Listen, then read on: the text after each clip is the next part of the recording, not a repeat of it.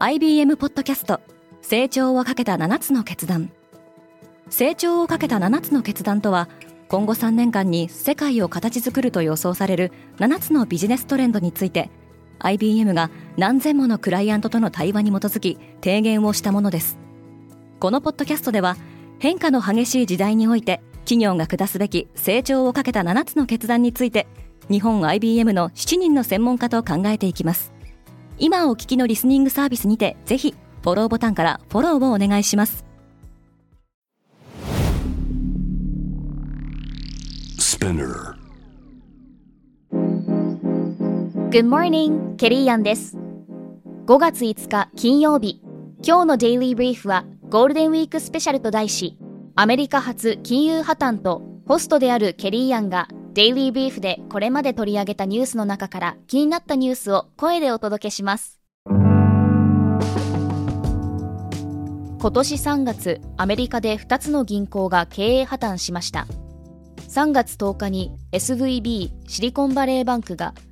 12日にシグネチャーバンクが破綻しその規模は史上2番目と3番目という大きさでした特にシリコンバレーバンクはテック企業やその経営者が顧客の大部分を占めており経営が危ないといった情報がソーシャルメディアで瞬時に拡散したため顧客が一斉に預金を引き出そうとするいわゆる取り付け騒ぎに発展したのです。シリコンバレーバンクが規制当局に提出した文書によれば破綻前日だけでおよそ420億ドル日本円にして56兆円の預金が流出しました。利上げが引き金の一つにちょうどこの時期アメリカの金融政策は大きな転換点にありました。中央銀行にあたる FRB 連邦準備制度理事会は2020年新型コロナウイルスの感染拡大を受けて大規模な金融緩和を実施し資金を調達しやすくしていたのです。この影響でシリコンバレーバンクの主な顧客であるテック業界にも多額の資金が流れ込み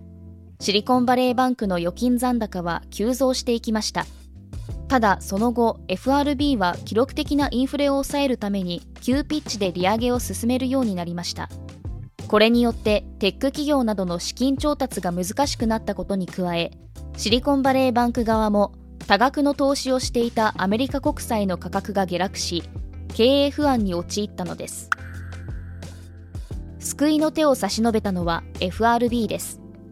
アメリカ当局には世界経済に深刻な影響を与えた2008年のリーマンショックの再来を何としてでも防ぎたいという強い危機感がありました。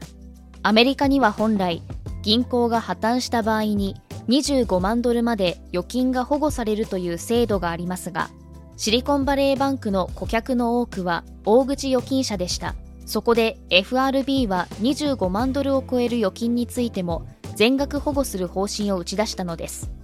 一方公的資金を投じて金融機関を救済することは否定しました。余波は今も続いています。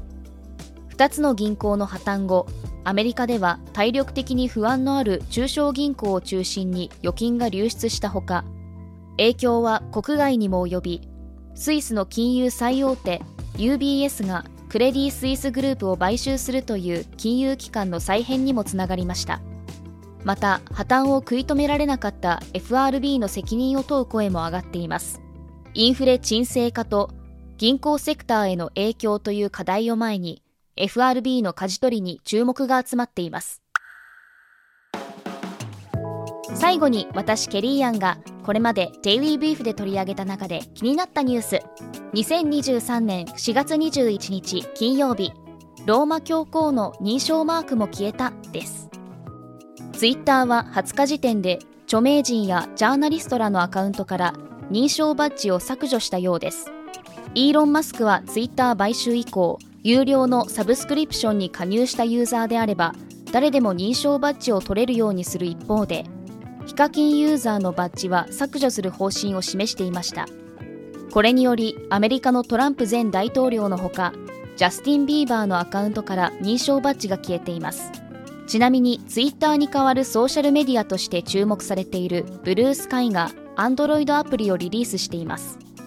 ブルースカイはツイッターを創業したジャック・ドーシーが支援しており今年2月に iOS ユーザー向けにサービスを開始していました。この認証マークは私も消えました。エンドユーザーにとっては Twitter には他にもいろんな変更がありプラットフォームの信頼度が低くなっているように感じます。皆さんはどう感じますか？ゴールデンウィークスペシャルはいかがだったでしょうか？感想をレビューでお待ちしています。今後のデイリービーフをより良いものにするためあなたの感想をお待ちしています。またデイリービーフをぜひ Spotify、Apple Podcast、Amazon Music などでフォローしてくださいね。来週からは通常通り世界で今起きていることをいち早く声でお届けいたします。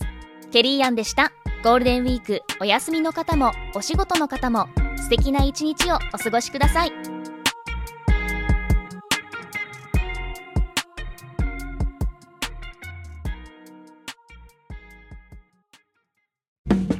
リスナーの皆様より多くのリクエストをいただいている話題のニュースを深掘りしたエピソードを週末の有料版で配信中です。